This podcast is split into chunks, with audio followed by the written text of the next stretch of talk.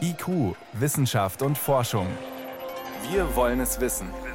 Ein Podcast von Bayern 2. Es gibt nicht eine Patentlösung, mit der man alles erschlagen kann sondern die Forscher haben eben verschiedene Szenarien entwickelt und das kann man aufteilen in Upstream und sogenannte Downstream-Lösungen. Upstream heißt halt, dass man schon vor der Produktion sozusagen ansetzt, um eben eine Minderung der Plastikproduktion zu erwirken.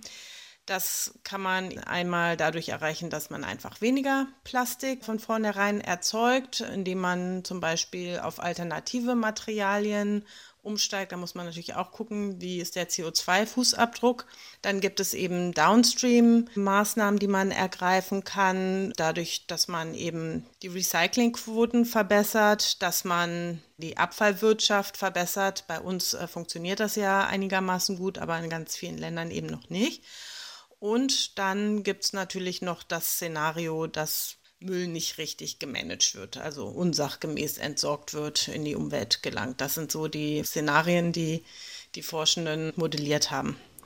Wenn wir so weitermachen wie bisher, Business as usual, ist dieses eine schlechteste Szenario. Wie würde der Plastikmülleintrag in die Umwelt steigen? Wie würde sich das entwickeln?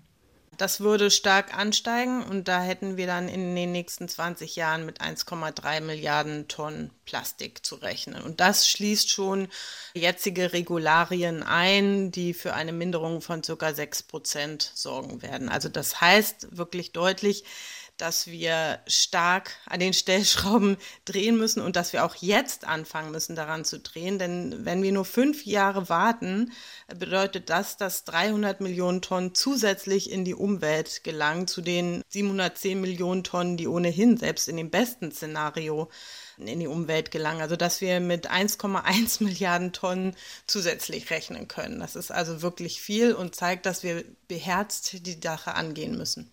Beherzt heißt, die Forschenden sagen auch, bisschen weniger Wattestäbchen hier und bisschen Recycling dort, das reicht nicht. Wir brauchen einen Zitat vollständigen Systemwechsel. Wie sieht das konkret aus?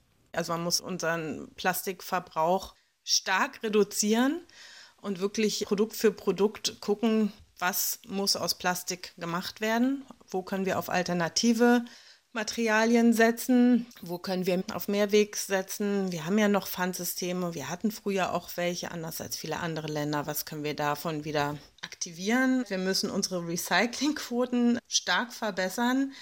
Da können wir 50 Prozent mehr erreichen. Dazu müssen aber eben auch die Plastiksorten anders aufgebaut sein. Also momentan hat so eine, eine einfache durchsichtige Plastikfolie kann aus fünf verschiedenen Kunststoffen aufgebaut sein und welche Maschine soll das dann noch erkennen? So lassen sich die Produkte eben gar nicht mehr recyceln. Jetzt ist die Auftraggeberin dieser Studie eine NGO, eine Umweltorganisation. Jetzt könnte man sagen, ja gut, die legen es natürlich darauf an, ein Studienergebnis zu bekommen, das alarmiert. Muss man da nicht ein paar Abstriche machen? Muss man da nicht ein bisschen den Ball flach halten?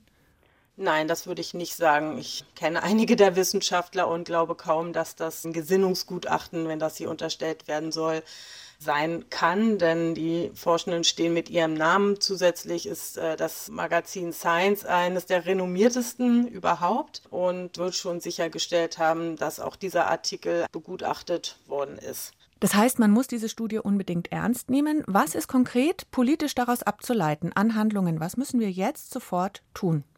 Also als allererstes muss die Politik auch mal aktiv werden und wirklich Verbote und Anreize setzen, damit die Industrie dann auch mitzieht. Denn mit den halbherzigen Versuchen bisher von hier mal eine Plastiktüte verbieten, da mal ein Wattestäbchen, äh, werden wir nicht weiterkommen. Das zeigt ja diese Studie klar. Und sie zeigt auch, dass Recycling allein eben nur eine 20-prozentige Minderung beiträgt, dass man also wirklich an großen Stellschrauben drehen muss, um das Problem in den Griff zu kriegen.